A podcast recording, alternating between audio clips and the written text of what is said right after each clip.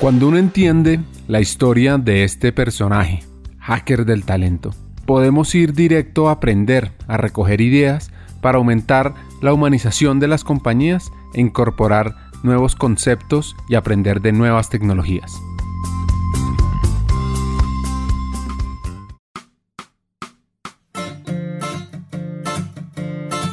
El reto es bien grande, el cambio difícil. Diríamos que se necesita valentía para eso y por supuesto coordinación, como cuenta Arturo. Una cosa es llamar al diablo y otra es verlo venir. Entonces uno dice, no, yo, yo quiero cambiar, yo quiero hacerlo distinto, pero cuando ya le llega a uno la hora de, venga, me toca a mí, pues ya es otro pastel. le pongo un ejemplo, diciembre, visualicémonos, diciembre 31, 30, 31, por ahí, al final. Ese es el momento en que uno dice, uy, estoy como, como repuestico, ¿no? Mm, sí, tengo que hacer como dieta, voy a empezar a hacer ejercicio, el otro año es el año, voy a arrancar, porque es que sí, o sea, yo quisiera respirar mejor, quisiera tener mejor estado físico, quisiera la cantidad de razones. Y ese es el deseo, pero casualmente voltea la página el año, ya estamos en el primero de enero del año siguiente y ahí es cuando uno le toca ponerse los tenis, la pantaloneta, la camiseta y arrancar. Ahí es cuando uno le, le sirve en el desayuno y uno dice, no, mira, de golpe no tanto porque me va a cuidar, o el almuerzo, la invitación a un asado. Entonces digo, es el objetivo que tenemos, pero el cambio es difícil y sobre todo un cambio en una organización tan grande, porque requiere de muchos elementos y de muchos elementos coordinados y alineados. Y esa alineación es un reto gigantesco, porque, claro, todo el mundo tiene una interpretación. Lo que pasa es que lo que tenemos que tener es una misma interpretación. De lo contrario, pues lo que vamos a terminar generando es todo jalando para, para cualquier lado y no necesariamente sumando. Tres palancas clave para la transformación cultural. Velocidad, alineación y empoderamiento. Tomen nota nuestros oyentes. Velocidad, alineación y empoderamiento. Mayor velocidad, es decir, es cada vez hay tendencia a tener menos estructuras pesadas. O sea, yo creo que nosotros históricamente venimos acostumbrados a, organizaciones muy jerárquicas, robustas, pero que eso a su vez, esa robustez también hace perder velocidad.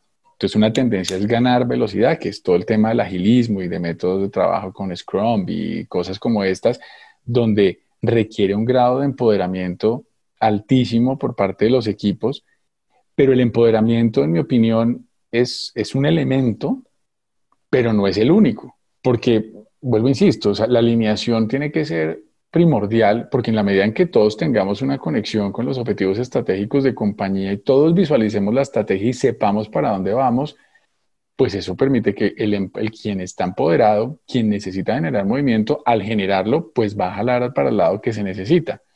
Es decir, cuando uno no sabe para dónde va, cualquier camino le sirve. Y usted agarra para la derecha, para la izquierda, para el frente, para atrás, y pues es válido. Ahora, cuando usted sabe que quiere llegar a Medellín, pues hombre, usted sabe que tiene que seguir un camino que va hacia Medellín. Entonces, eso yo creo que es la tendencia del, del agilismo. La conexión funcional y emocional de las personas, que llama Arturo de forma bidireccional, coge mucha relevancia. Y así se evoluciona la conexión no solo funcional, sino emocional de las personas con las compañías. Los propósitos de las compañías cobran un sentido muy, muy, muy importante y tienen que conectar con el de las personas. No, no como antes, que las personas tienen que conectar con el de la compañía. Esto es cada vez mucho más bidireccional, o sea, es cada vez más una conversación. Entonces, entre la compañía y su talento y su potencial talento. Eso, eso, eso creo yo que son como las tendencias importantes y es, simplemente para resumir, es el propósito de personas y compañía tienen que, tienen que resonar.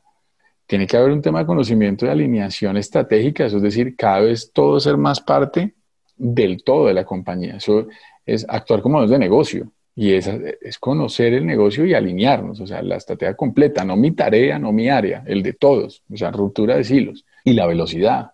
Y la velocidad se llega con el, con el empoderamiento, que es, a mi juicio, la manera más más propicia de romper la burocracia, que es un poco lo que, lo que nos genera tantas trabas.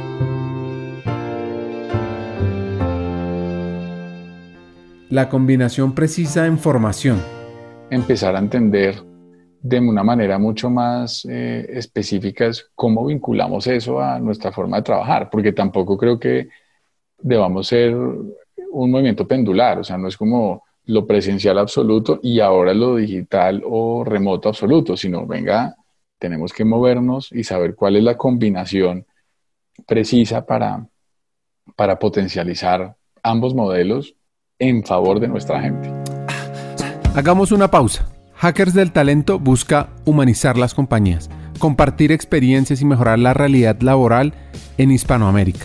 Necesitamos de una comunidad, porque solos imposible. Así que tu apoyo es fundamental. ¿Cómo? Compartiendo nuestros episodios por WhatsApp, por las redes sociales, suscribiéndote a nuestras plataformas y comentando.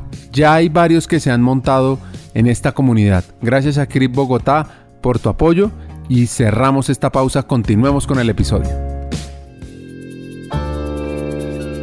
¿Cuáles son las competencias clave? Arturo nos cuenta de conectar, aprender y adaptar. Yo le diría que las competencias blandas son muy importantes, o sea, el tener cada vez una capacidad mayor de conectar con las personas, de, ser capaz de tener unas conversaciones constructivas de valor en, alrededor de un feedback, de no oírle a esas conversaciones incómodas muchas veces, que es lo que, lo que no hacemos y entonces cuando uno no dice lo que piensa que otra persona podría hacer mejor o que podría potencializar o incluso decirle lo que hace bien, pues eso nos hace perdernos de, posibilidades, competencias de, desaprender. Porque es decir, nosotros venimos de una formación súper estructurada, súper específica, donde desde el colegio, la universidad, es como que nos toman la lección, entonces tenemos que repetir y nos tenemos que saber las, los elementos de la tabla periódica de memoria y bueno, y de golpe lo que uno tiene que hacer no es necesariamente recitar la lección, sino, sino es más capacidad analítica más capacidad de, pensar distinto, porque como que nos empiezan a formar en especialista, especialista, especialista, y yo creo que ya ahorita esto está empezando a cambiar de nuevo y es amplitud, o sea, entre más sepamos, más transversales seamos, más ayudamos a entender un negocio completo, más nos apalanca nuestra, nuestro empoderamiento y más nos habilita la posibilidad de tomar decisiones.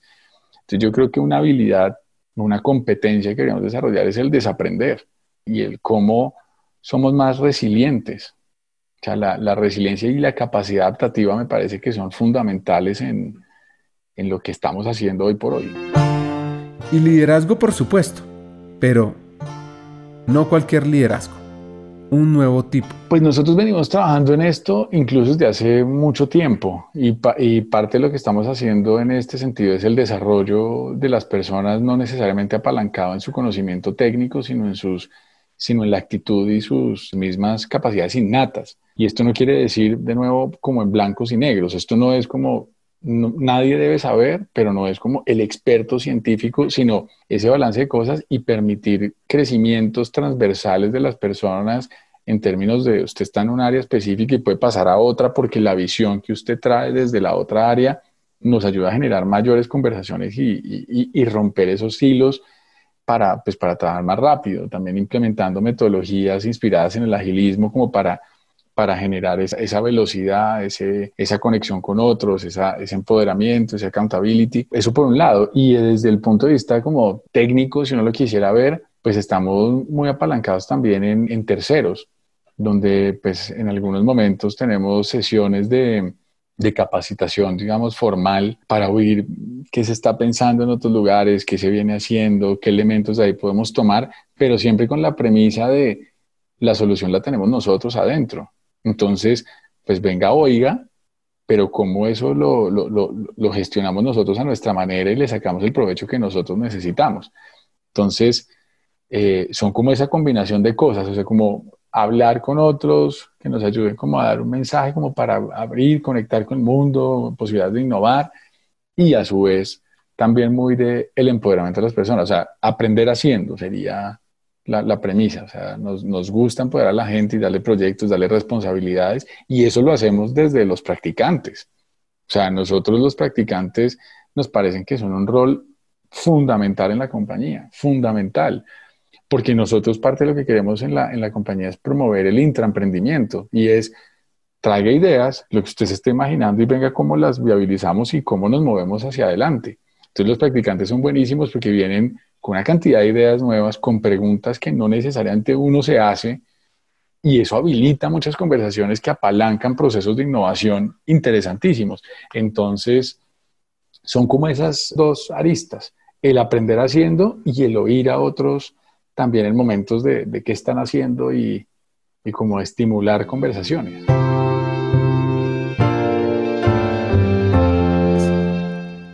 El mejor consejo que da es, si usted no es parte del problema, difícilmente va a ser parte de la solución.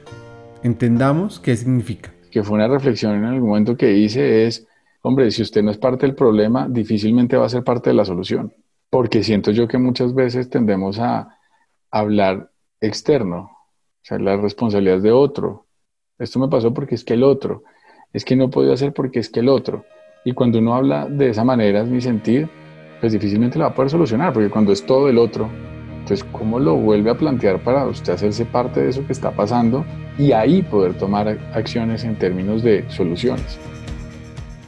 Todos somos valientes, en cierta medida, y es que todos efectuamos actos valientes a diario, aunque no nos demos cuenta. El potencial y la base está ahí. Es decisión nuestra entrenarlo y potenciarlo. Los hackers del talento buscan hacer de su área la mejor área de la compañía el área estratégica que tenga mayor impacto. Aquella que rompe los miedos, cambia paradigmas y sobre todo muestra la importancia del humano para el futuro, no solo de la empresa, sino de la sociedad. Este es el gran hack que nos llevamos de Arturo Mejía. Nos vemos en el siguiente episodio.